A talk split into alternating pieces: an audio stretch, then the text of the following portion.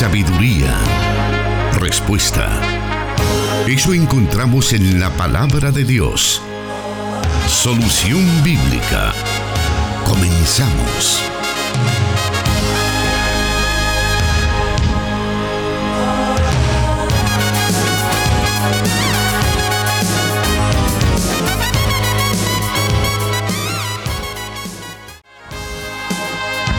Siempre tenemos motivo para agradecer a nuestro Padre Celestial porque nos da la oportunidad de estar con usted en el programa Solución Bíblica, un programa que se dedica a llevar respuesta a cada una de las preguntas que nuestros oyentes nos envían por diferentes medios y de diferentes índoles. Algunos son temas personales, temas de matrimonio, temas que tienen que ver con con situaciones muy particulares y otras que son eh, a raíz o dudas que llegan a nuestra audiencia a raíz de su estudio diario de la palabra de Dios. Para todas esas preguntas, para todas esas situaciones, está este programa que Dios nos permite, Solución Bíblica, que llega a usted todos los martes a través de diferentes medios radiales como son Plenitud Radio 98.1 FM en Santa Ana, desde donde transmitimos este programa, y también a través de 100.5 FM Restauración para todo El Salvador.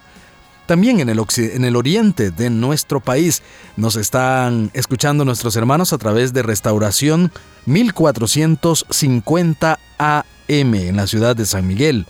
Y claro, también saludamos a nuestros hermanos en Guatemala, en el occidente de Guatemala, que nos escuchan a través de la emisora Cielo FM. Todos esos medios están enlazados en estos momentos para llevar este programa Solución Bíblica, conducido por nuestro hermano el pastor Jonathan Medrano, a quien le damos la bienvenida en esta tarde. Gracias hermano Miguel Trejo, Dios le bendiga y un saludo muy especial para todos los oyentes de las emisoras de Corporación Cristiana de Radio y Televisión que ya están pendientes de una nueva emisión del programa Solución Bíblica. Y qué bueno que tenemos en esta oportunidad esta, este momento, esta ocasión para poder eh, dar a conocer las diferentes preguntas que nuestros oyentes envían, porque eh, pues la idea es que cada pregunta eh, la tomamos de, de, esa lista donde por orden de llegada pues las, las vamos incluyendo en nuestros programas. Pero, pastor, yo quisiera mencionarle también que tenemos varias preguntas de índole matrimonial, situaciones muy particulares. Em, no sé, pastor, si en algún momento usted pudiera recomendar a estas personas que pudieran tal vez buscar una ayuda más eh, específica. Bueno, la verdad es que una de las cosas que vemos eh, bastante dentro de las preguntas que nuestros oyentes envían es que muchas tienen que ver con problemáticas de familia y específicamente de matrimonio.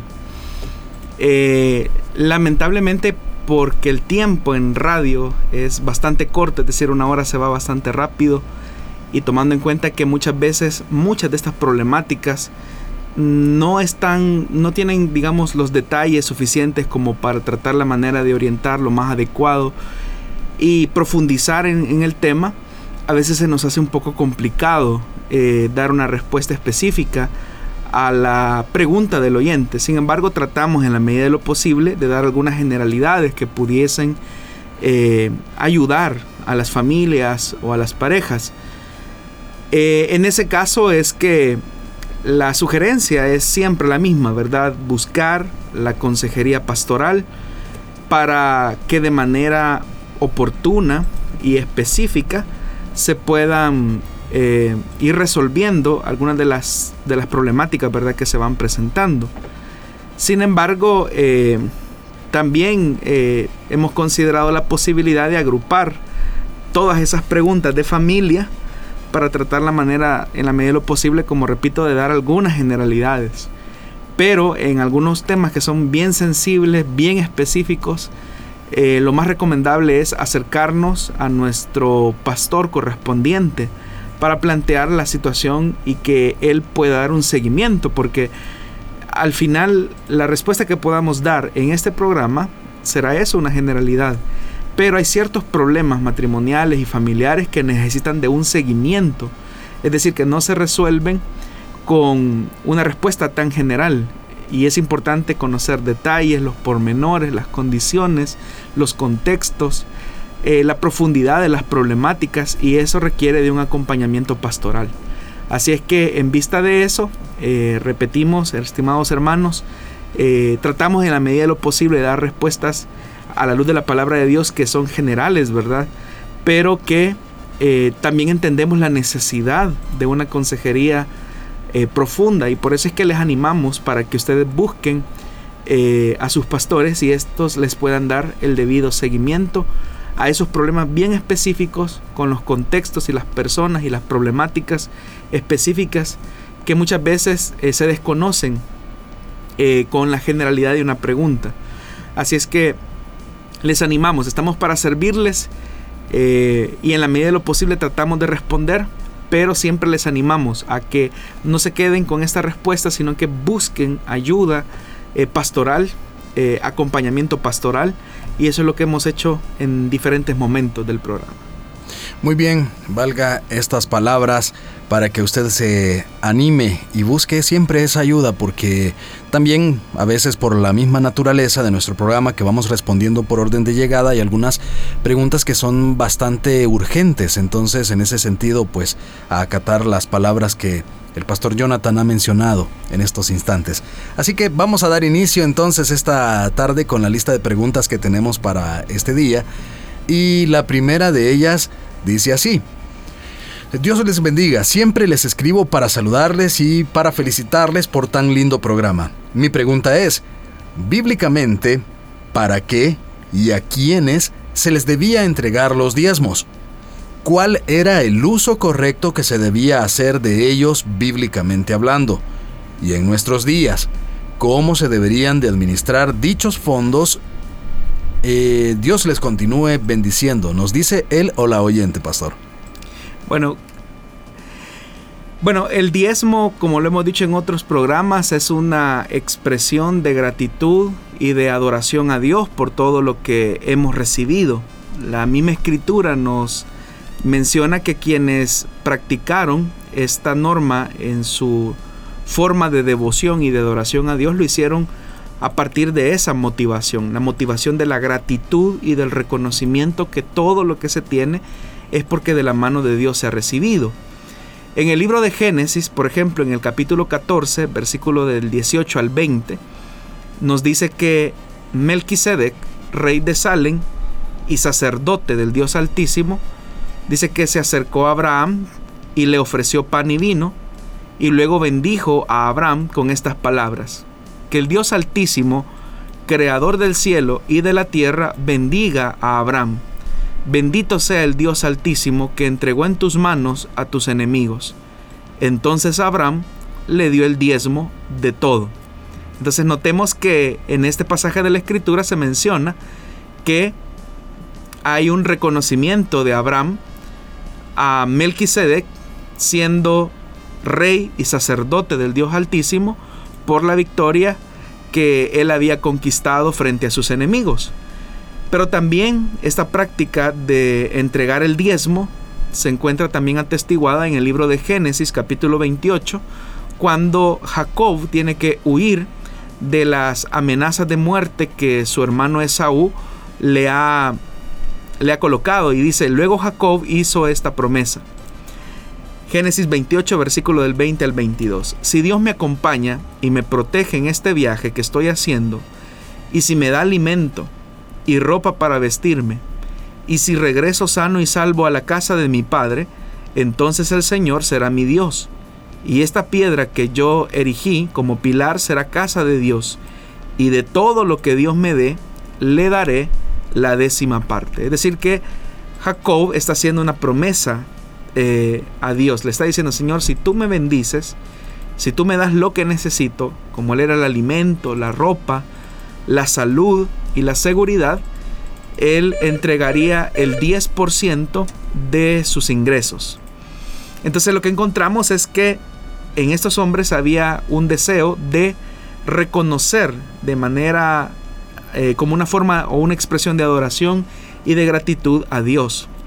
Ahora, También el diezmo es un reconocimiento del sacerdocio de Cristo y aunque este punto lo voy a tocar más adelante, es importante también que mencionemos cómo en la ley de Moisés el diezmo también estaba sujeto a ciertas leyes específicas. Por ejemplo, en el libro de Números capítulo 18, versículo 20 en adelante dice, el Señor le dijo a Aarón, Tú no tendrás herencia en el país ni recibirás ninguna porción de tierra, porque yo soy tu porción. Yo soy tu herencia entre los israelitas. A los levitas les doy como herencia y en pago por su servicio en la tienda de reunión todos los diezmos de Israel. Si los israelitas volvieran a cometer el pecado de acercarse a la tienda de reunión, morirían por eso únicamente los levitas servirán en la tienda de reunión y cargarán con la culpa de los israelitas. El siguiente es un estatuto perpetuo para todas las generaciones venideras. Los levitas no recibirán herencia entre los israelitas, porque yo les he dado como herencia los diezmos de los israelitas, que los israelitas ofrecen al Señor como contribución. Por eso he decidido que no tengan herencia entre los israelitas. El diezmo de los diezmos, el Señor le ordenó a Moisés que se le, que se le dijera a los levitas, cuando reciban de los israelitas los diezmos que les he dado a ustedes como herencia, ofrézcanme como contribución el diezmo de esos diezmos. Es decir, que los levitas, el sumo sacerdote, estaban también en la obligación de entregar diezmos al Señor. No solamente era una costumbre del pueblo, sino que también de quienes ejercían el ministerio al interior del tabernáculo y en una posterior época en el templo. Y dice más, la contribución que ustedes me prestan, me presten, les será contada como si fuera trigo de era o mosto de lagar.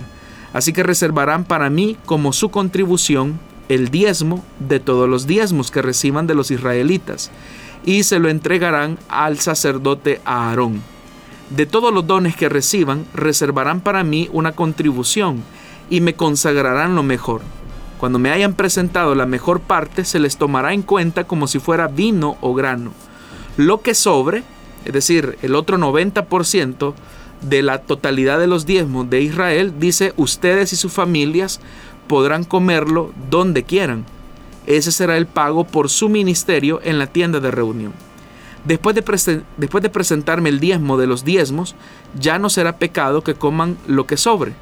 No profanen las ofrendas sagradas de los israelitas, porque de lo contrario morirán. Eso es lo que decía el Señor. Entonces en el libro de Deuteronomio también encontramos una estipulación que la décima parte de la producción agrícola debía destinarse para una fiesta familiar en el santuario a fin de celebrar la provisión divina. Y de esto nosotros encontramos evidencia en Deuteronomio capítulo 14, versículo del 22 al 27, que dice, cada año sin falta apartarás la décima parte de todo lo que produzcan tus campos. En la presencia del Señor tu Dios comerás la décima parte de tu trigo, tu vino y tu aceite, y de los primogénitos de tus manadas y rebaños, lo harás en el lugar donde Él decida habitar. Así aprenderás a temer siempre al Señor tu Dios. Pero si el Señor tu Dios te ha bendecido y el lugar donde ha decidido habitar está demasiado distante, de modo que no puedes transportar tu diezmo hasta allá, porque hay que recordar que los diezmos eran eh, en especie en esta época, el Señor da una opción. Entonces lo venderás y te presentarás con el dinero en el lugar que el Señor tu Dios haya elegido. Con ese dinero podrás comprar lo que prefieras o más te guste. Ganado, ovejas, vino u otra bebida fermentada y allí en presencia del Señor tu Dios, tú y tu familia comerán y se regocijarán pero toma en cuenta a los levitas que vivan en tus ciudades. Recuerda que a diferencia de ti, ellos no tienen patrimonio alguno. Entonces el mismo código eh, deuteronómico establecía que el diezmo, por ejemplo, del tercer año también debía de destinarse a los levitas, a los huérfanos, a las viudas y a los extranjeros. Entonces, en este pasaje encontramos que también el uso del diezmo era no solo para el mantenimiento, de los sacerdotes y de los levitas, sino que también se utilizaba para la festividad o la celebración que se realizaba. En términos prácticos podríamos decir que era para el mantenimiento también de la tienda de reunión, para que la liturgia al interior de la tienda de reunión se pudiera desarrollar tal como Dios lo había estipulado en la ley. Pero como ya lo dije, otro aspecto de la utilidad del diezmo que la gente entregaba era para ayudar a huérfanos, viudas y extranjeros. Y esto lo dice el libro de Deuteronomio capítulo 14 versículo 28 al 29.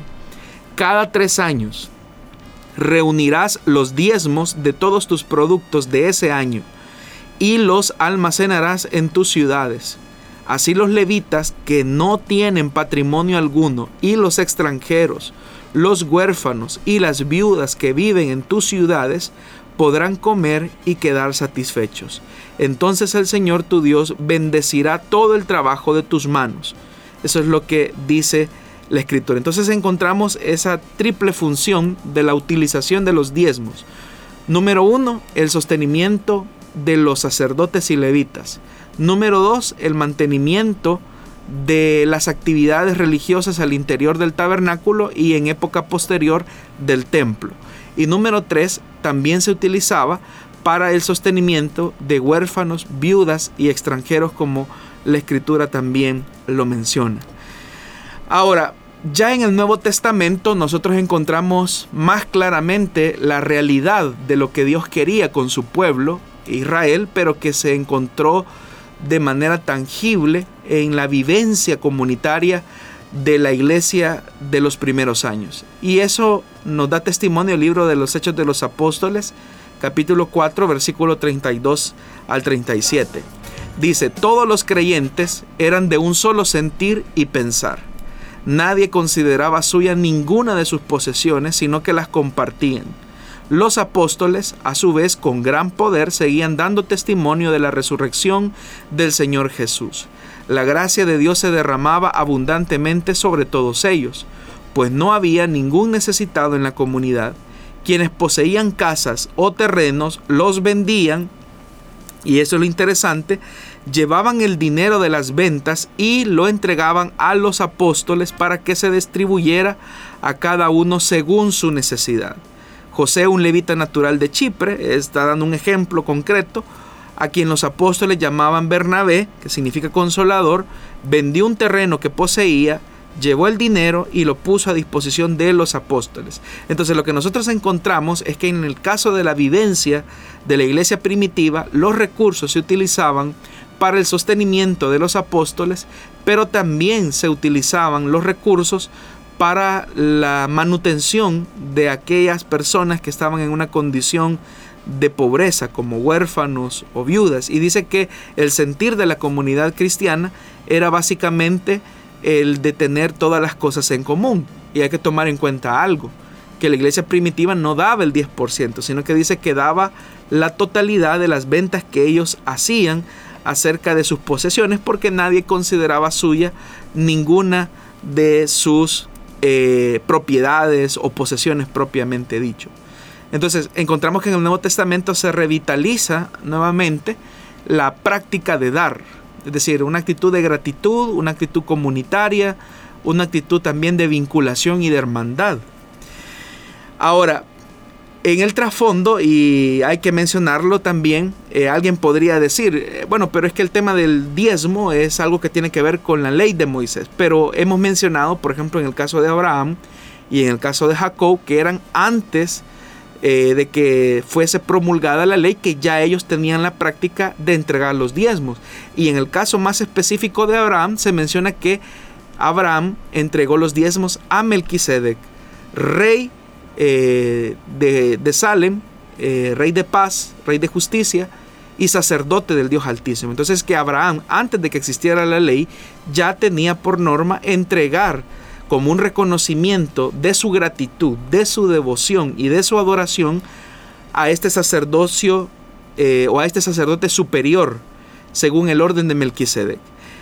Entonces alguien podría decir, bueno, pero eso es del Antiguo Testamento pero en el Nuevo Testamento no hay referencias o alusiones a ese tema. Bueno, habría que leer, por ejemplo, la epístola a los Hebreos en el capítulo 7, versículo del 1 al 10, que dice, este Melquisedec rey de Salem y sacerdote del Dios Altísimo, salió al encuentro de Abraham, que regresaba de derrotar a los reyes y lo bendijo. Abraham a su, a su vez le dio la décima parte de todo.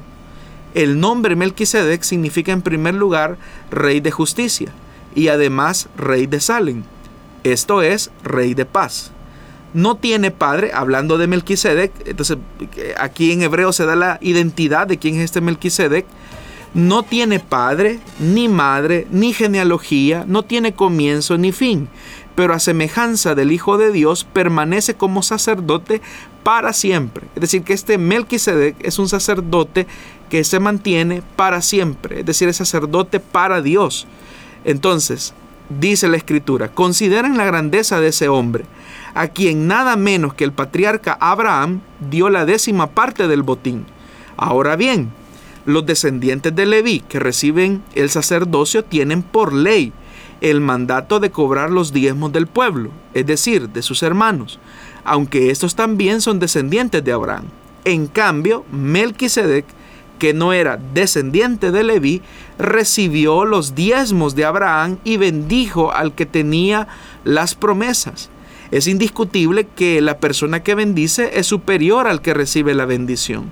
En el caso de los levitas, dice el escritor a los hebreos, los diezmos los reciben hombres mortales. En el otro caso los recibe Melquisedec. Y ese es el punto. En el otro caso, ¿cuál es el otro caso? Aquellos que estamos eh, siendo beneficiados de la mediación de un sacerdocio perfecto y eterno que es el sacerdocio de Melquisedec, que ya dijimos es nuestro Señor Jesucristo. Entonces, cuando un creyente entrega sus diezmos, lo está haciendo, número uno, ya lo dijimos, como una muestra de gratitud, número dos, parte de su devoción y su adoración, pero también un elemento que creería yo que es el más importante, hay un reconocimiento del sacerdocio de Cristo, porque dice, en el otro caso lo recibe Melquisedec, de quien se da testimonio de que vive.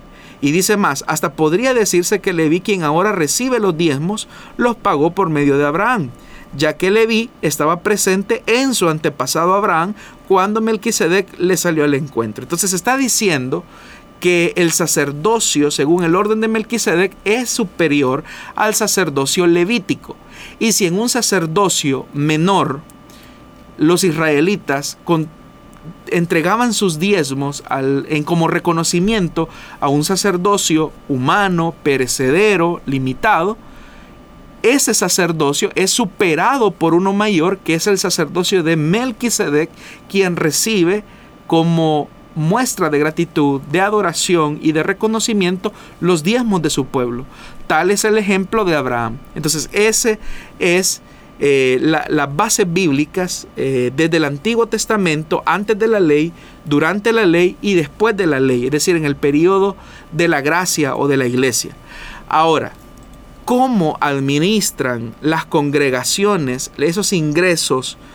Eh, debe de ser también eh, el, mismo, el mismo espíritu que encontramos en la escritura.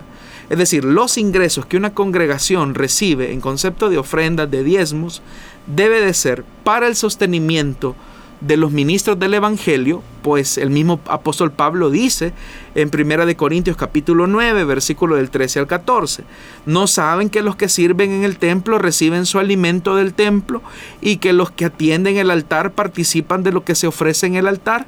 Así también el Señor ha ordenado, esa es una orden del Señor, el Señor ha ordenado que quienes predican el Evangelio vivan de este ministerio. Entonces, número uno, el uso de estos recursos, de estos ingresos, es para el sostenimiento de los ministros del Evangelio. Número dos, para el sostenimiento de la obra de Dios. Si bien es cierto, la, a medida que la historia ha ido avanzando, eh, las condiciones y las necesidades de la obra de Dios también han ido evolucionando. Eso significa que también los ingresos sirven para el pago de alquileres de locales, para el sostenimiento de los medios de comunicación de una iglesia, para el pago de los servicios eh, básicos como el agua, la luz, eh, los demás recursos que una iglesia necesita para el pago de la planilla de los empleados que laboran al interior de una congregación, para la proyección eh, también de esas congregaciones. Pero un tercer elemento que también la palabra describe es que estos deben de ser utilizados, una parte de ellos deben de ser utilizados para ayudar a las personas que así lo necesitan. Entonces, si existen esos tres elementos en la forma administrativa, eh, yo creo que eso haría que también de alguna manera las comunidades participaran más. Ahora, repito, como cada congregación tiene un modelo administrativo y de gobierno, eso varía de congregación a congregación.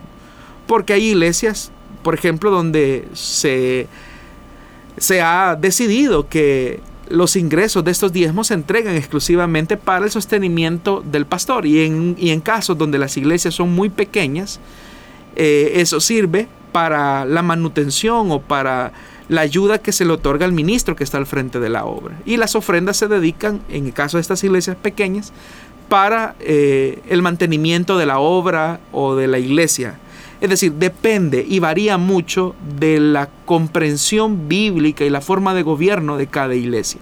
En el caso nuestro, de la iglesia Elim, nuestra forma de gobierno estipula que son ancianos y pastores los que dirigen las congregaciones. Es decir, que el poder no está concentrado en una sola persona.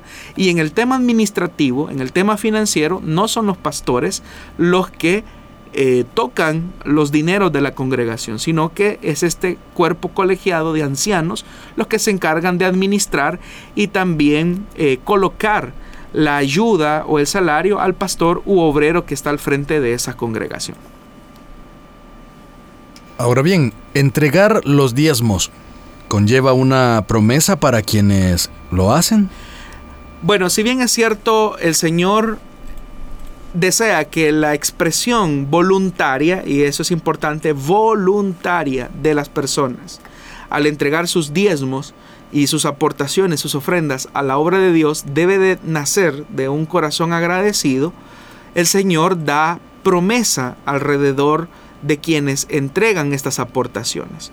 Por ejemplo, en el libro de Malaquías, en el capítulo 3, versículo del 10 al 12, dice de la siguiente manera, un texto conocido, traigan íntegro el diezmo para los fondos del templo, y así habrá alimento en mi casa. ¿Habrá alimento para quienes? Para los levitas, los sacerdotes y también para huérfanos y viudas. Pruébenme en esto, dice el Señor Todopoderoso.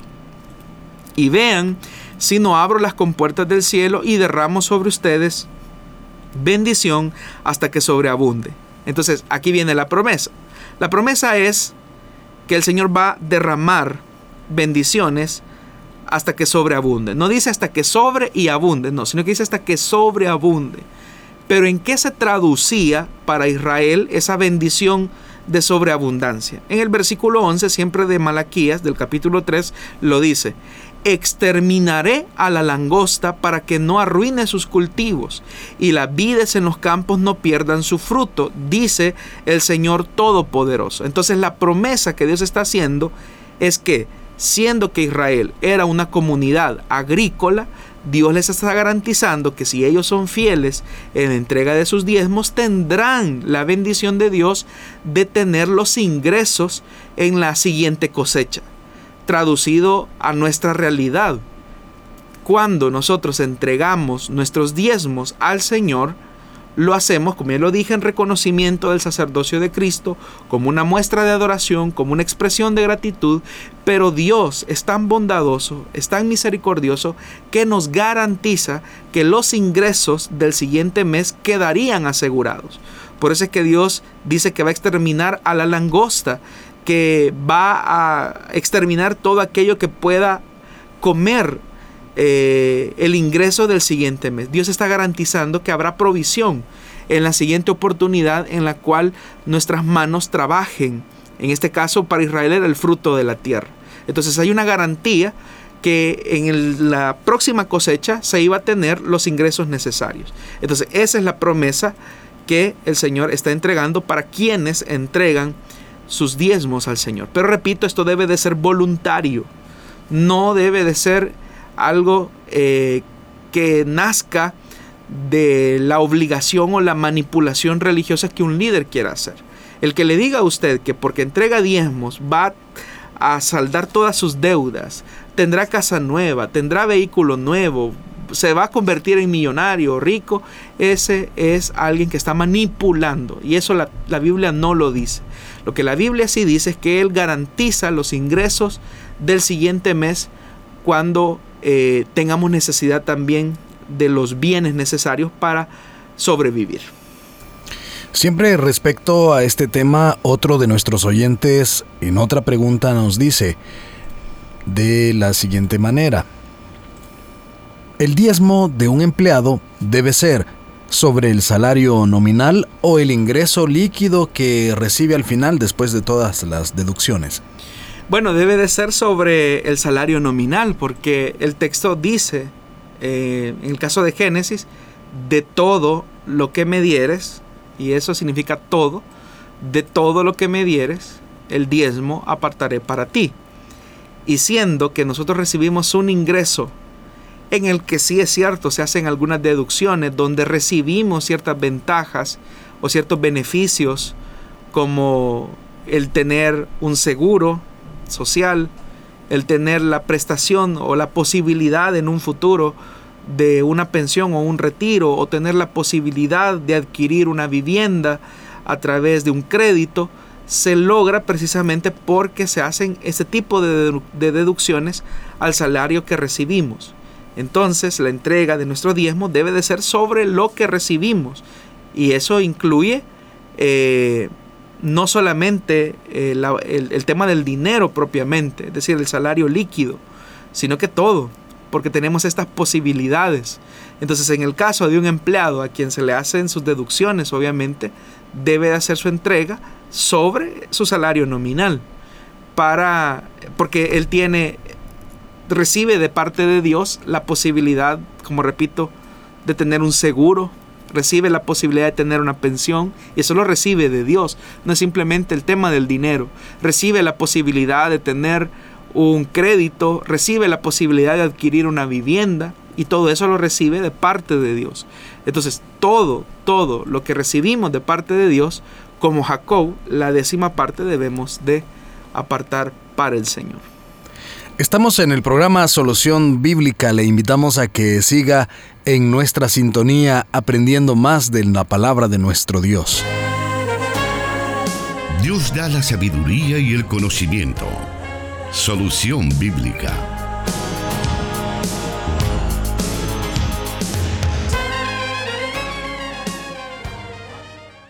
Vamos a la siguiente pregunta de esta tarde, la cual dice así. Bendiciones, hermanos.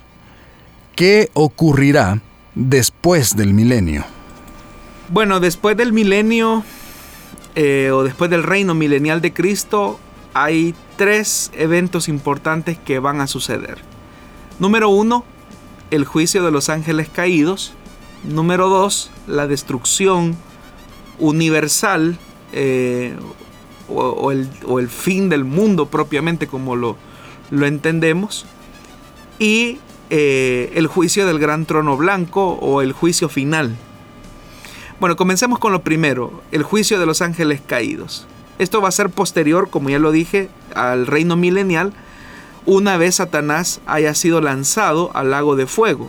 El mismo libro de Apocalipsis, capítulo 20, versículo 10 dice, y el diablo que los engañaba fue lanzado en el lago de fuego y azufre, donde estaban la bestia y el falso profeta, y serán atormentados día y noche por los siglos de los siglos. ¿Por qué se produce esto tan rápidamente? Bueno, porque la misma palabra de Dios dice que el juicio de Satanás ya se ha realizado con anterioridad. El mismo Evangelio de Juan en el capítulo 16, versículo 11 dice que eh, y por cuanto el príncipe de este mundo ya ha sido juzgado, es lo que dijo Jesús. Ahora, inmediatamente después de esto, insisto, precede, eh, procede perdón, el juicio de los ángeles. En, el, en, la segunda epístola del apóstol Pedro, capítulo 2, versículo 4, dice de la siguiente manera, porque si Dios no perdonó a los ángeles que pecaron, sino que arrojándolos al infierno, los entregó a prisiones de oscuridad para ser reservados al juicio. Judas versículo 6 dice, y a los ángeles que no guardaron su dignidad, sino que abandonaron su propia morada, los ha guardado bajo oscuridad en prisiones eternas para el juicio del gran día. Entonces notamos claramente que eh, se va a producir un momento en el que después de Satanás ser arrojado al lago de fuego que arde, eh, dice que viene el juicio hacia los ángeles. Y en ese juicio la iglesia de Cristo también va a participar como juez. De esto nos da testimonio la primera carta a los Corintios, capítulo 6, versículo 3, que dice, ¿o no sabéis que hemos de juzgar a los ángeles? Cuanto más las cosas de esta vida, dice Pablo, hablando acerca de una problemática que se estaba suscitando al interior de la iglesia de Corinto. Pero el énfasis de Pablo es, ustedes no se han dado cuenta que ustedes van a participar del juicio que se va a producir contra los ángeles.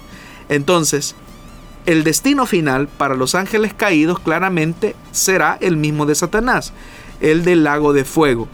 Eso también nos da testimonio la escritura en el Evangelio de Mateo capítulo 25 versículo 41, cuando dice, entonces dirá también a los de la izquierda, apartaos de mí, malditos, al fuego eterno preparado para el diablo y sus ángeles. Entonces este lugar de condenación está reservado para Satanás y sus ángeles.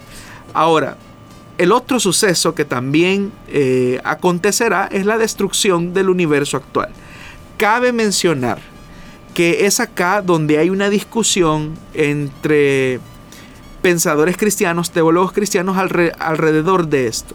Si lo que ocurrirá es una destrucción universal o una renovación eh, del universo actual. Bueno, las dos posibilidades eh, son abiertas, pero lo que eh, la segunda carta de Pedro, capítulo 3, versículo del 10 al 12, dice lo siguiente, pero el día del Señor vendrá como ladrón en la noche, en el cual los cielos pasarán con gran estruendo y los elementos ardiendo serán deshechos y la tierra y las obras que en ella hay serán quemadas puesto que todas estas cosas han de ser desechas, ¿cómo no debéis vosotros andar en santa y piadosa manera de vivir, esperando y apresurándoos para la venida del día de Dios, en el cual los cielos encendiéndose serán deshechos y los elementos siendo quemados se fundirán?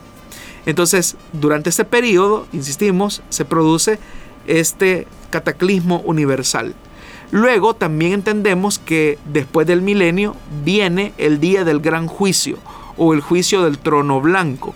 Por eso es que también la palabra de Dios en, el en la segunda epístola de Pedro, capítulo 3, versículo 7, dice de la siguiente manera, pero los cielos y la tierra que existen ahora están reservados por la misma palabra, guardados para el fuego en el día del juicio y de la perdición de los hombres impíos. Es decir, que hay un momento en que también Dios ha de ejecutar su juicio final. Cabe mencionar que este juicio final no es un juicio en el que se brinde la posibilidad de salvación o una posibilidad de reivindicación. Más bien es un juicio que tiene como cualidad o característica determinar el nivel de culpa y de condenación que la persona merece. En el libro de Apocalipsis capítulo 20 versículo del 11 al 13 dice, y vi un gran trono blanco, y al que estaba sentado en él, de delante del cual huyeron la tierra y el cielo, y ningún lugar se encontró para ellos. Y vi a los muertos, grandes y pequeños, de pie ante Dios. Y los libros fueron abiertos, y otro libro fue abierto, el cual es el libro de la vida. Y fueron juzgados los muertos por las cosas que estaban escritas en los libros según sus obras. Y el mar entregó los muertos que había en él, y la muerte y el Hades entregaron los muertos que había en ellos, y fueron juzgados cada uno según sus obras. Es decir, que es un día, repetimos, donde se produce lo que se conoce como la segunda resurrección, que es para condenación y juicio. Ahora, inmediatamente después que han acontecido estos tres elementos, es donde se da inicio a lo que se conoce como la eternidad futura. Significa entonces que a partir de ese momento el tiempo es absorbido por la eternidad Y es acá donde tanto incrédulos como creyentes vivirán eternamente, pero los lugares donde cada uno de ellos eh, residirán, por decirlo de alguna manera, será diferente. La misma palabra de Dios dice que habrá un lugar, o sea, ese lugar de condenación eh, donde fue arrojado Satanás, el falso profeta, los ángeles caídos, también será el mismo destino de todos aquellos que rechazaron a Jesús como el único camino de salvación. Por eso es que dice la escritura en la segunda epístola de Tesalonicenses, capítulo 1, versículo 9, que hablando dice, los cuales sufrirán pena de eterna perdición, excluidos de la presencia del Señor y de la gloria de su poder. Este mismo texto nos, nos está describiendo los horrores del infierno que no es otra cosa más que estar excluidos de la presencia de Dios. Entonces, aquellos que han rechazado a Jesús, aquellos que han rechazado el Evangelio, su destino será la condenación eterna. La misma epístola de Judas eh, claramente menciona que es un lugar también de densa oscuridad. También es importante mencionar que en el caso de los de aquellos que han creído en Jesús, como ya lo dije, el caso de los justos, vivirán eternamente, como la palabra de Dios lo menciona, pero su lugar obviamente es un lugar renovado, distinto. Por eso es que Apocalipsis capítulo 21, versículo 1 dice, hablando acerca de la eternidad, vi un cielo nuevo y una tierra nueva, porque el primer cielo y la primera tierra pasaron y el mar ya no existía más. Entonces los justos, es decir, aquellos que han sido justificados por Jesús a través de su sacrificio, estarán en la nueva tierra, eh, con el nuevo cielo, porque serán ellos los que heredarán todas las cosas. Hay algunos elementos, ¿verdad?, que se describen en la misma palabra, donde se dice que será un lugar de mucha comunión, eh, de perfecta santidad, de perfecta alabanza y adoración, y finalmente el sueño de Dios que Él se había trazado a cumplir desde las primeras páginas de la escritura en el libro de Génesis, llegará a su consumación cuando eh, la iglesia, las, los que han sido justificados por el Señor, puedan vivir eternamente y para siempre con el Señor. La Biblia dice que en este lugar no habrá necesidad ni de sol, ni de luna, ni de estrellas, porque la gloria de Dios alumbrará, iluminará. Y dice que esa gloria de Dios es el Cordero de Dios, que es su lumbrera.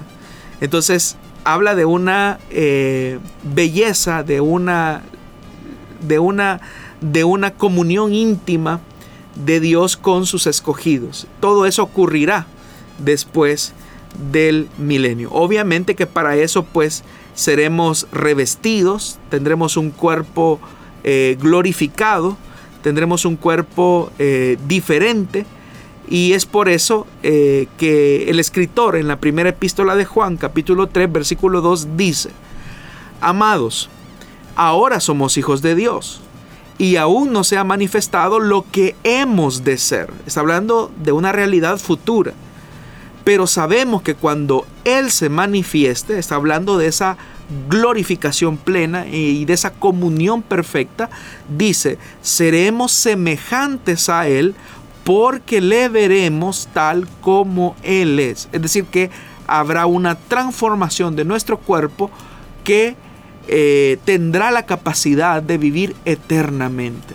Y esa eternidad tiene sentido porque la presencia de Dios logrará participar de manera relacional, estrecha, activa, directa, sin mediaciones, sin obstáculos, sin pecado, en una eh, perfección que, la misma palabra de Dios lo menciona. Entonces, todo esto que he mencionado así de manera general y así un poco breve es lo que ocurrirá después del milenio. Muy bien, estamos avanzando esta tarde con las preguntas que tenemos para este día. Quédese con nosotros porque tenemos tiempo para escuchar la respuesta de un par de preguntas más en esta tarde cuando estamos presentando Solución Bíblica. Siga con nosotros. Solución Bíblica con el pastor Jonathan Medrano. Desde Plenitud Radio 98.1 FM en Santa Ana, enlazada con Restauración 100.5 FM.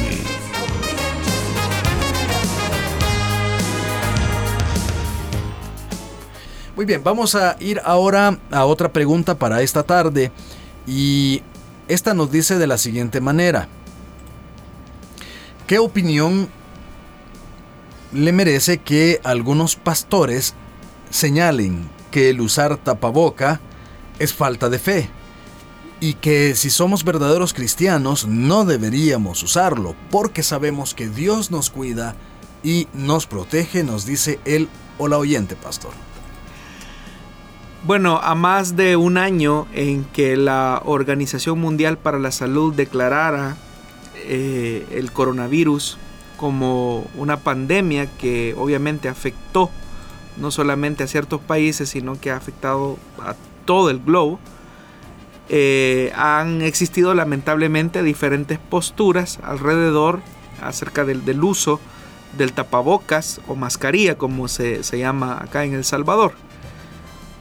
Y no es solamente una cuestión que haya causado bastante polémica entre personas de la sociedad. Por ejemplo, escuchábamos que algunos políticos en Estados Unidos, por ejemplo, los hermanos que viven allá, sabrán que alentaban al no uso de la mascarilla, a pesar de que el gobierno, el actual gobierno de los Estados Unidos, sigue recomendando el uso del tapabocas o la, o la mascarilla.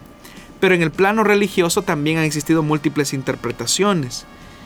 Y hay personas que lamentablemente, tristemente, eh, confunden las dimensiones de obediencia de la fe. La fe nunca debe de ser entendida como una supercapacidad en la que no demostramos miedos o temores o en la que tratamos la manera de tentar a Dios para que haga lo que nosotros queremos. El Señor nos ha dado sentido común. La misma palabra de Dios nos enseña que el sabio ve el mal y se aparta. Significa que Dios a todos los seres humanos nos ha dado la capacidad de poder prever eh, lo malo. A veces lamentablemente el, el sentido común no es el más común de los sentidos. Y en el caso de algunas personas, que tratando la manera de alardear que tienen mucha fe, eh, toman actitudes temerarias, diría yo, y también de, de mucho orgullo. Es decir, detrás de esas afirmaciones de no utilizar este elemento preventivo, hay, se esconde un espíritu de orgullo.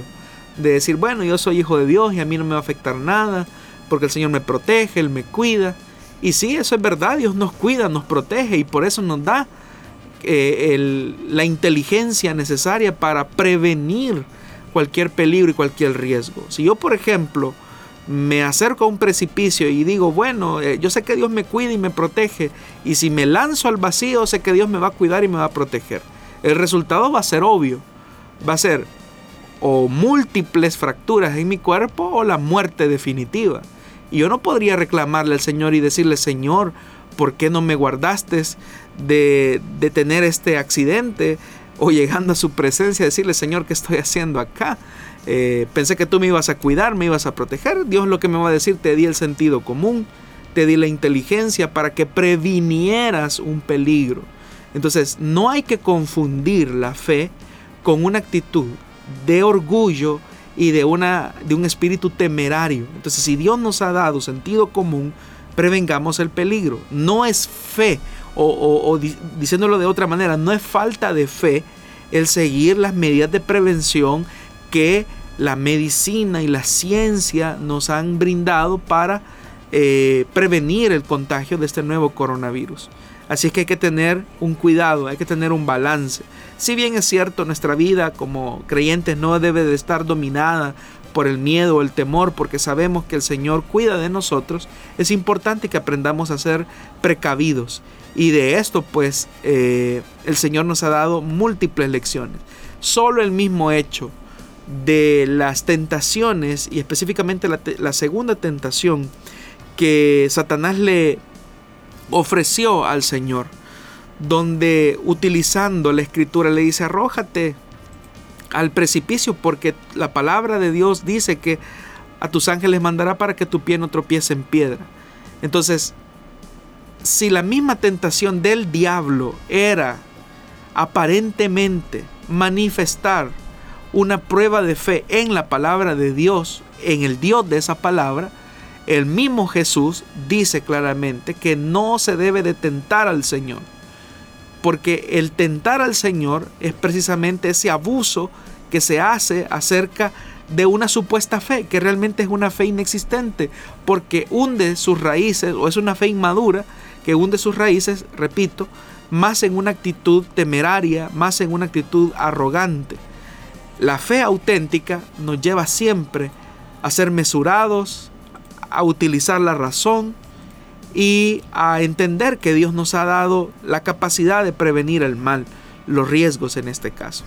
Eh, obviamente habrán otros momentos y otras circunstancias donde por las condiciones de trabajo, el estilo de vida que llevamos, la rutina que desarrollamos en el día a día, estamos expuestos obviamente al contagio de este coronavirus. Y no porque seamos cristianos significa que no nos podamos enfermar porque hemos tenido verdaderos hijos de Dios que se han contagiado del coronavirus, que se han cuidado tomando todas las medidas, se han contagiado del nuevo coronavirus y en el caso de algunos, eh, para tristeza nuestra ya no están con nosotros, pero para alegría de ellos gozan de la presencia del Señor. Entonces no significa que porque somos hijos de Dios estamos exentos de contagiarnos de esta enfermedad.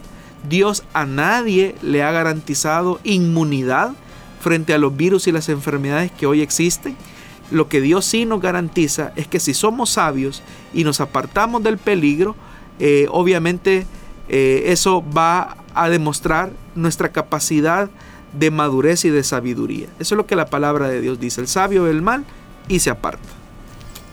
Bueno, queremos agradecer a toda nuestra audiencia por estar pendientes de nosotros, recordándole que este programa puede ser escuchado posteriormente a su emisión, tanto en las redes sociales donde hemos transmitido en vivo, pero también en un par de días como podcast en las plataformas de Spotify y SoundCloud. Allí puede estar usted pendiente también de escuchar nuevamente este programa. Pastor Jonathan, le agradecemos por estar siempre con nosotros, amablemente respondiendo a cada una de estas preguntas.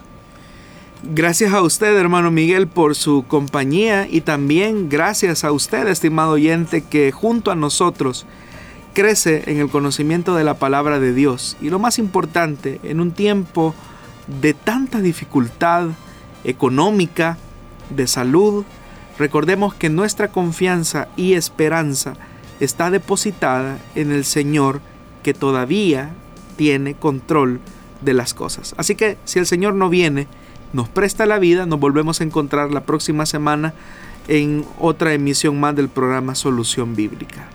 Muchísimas gracias por habernos escuchado y será entonces hasta la próxima, esperando que la paz de Dios esté siempre en su vida.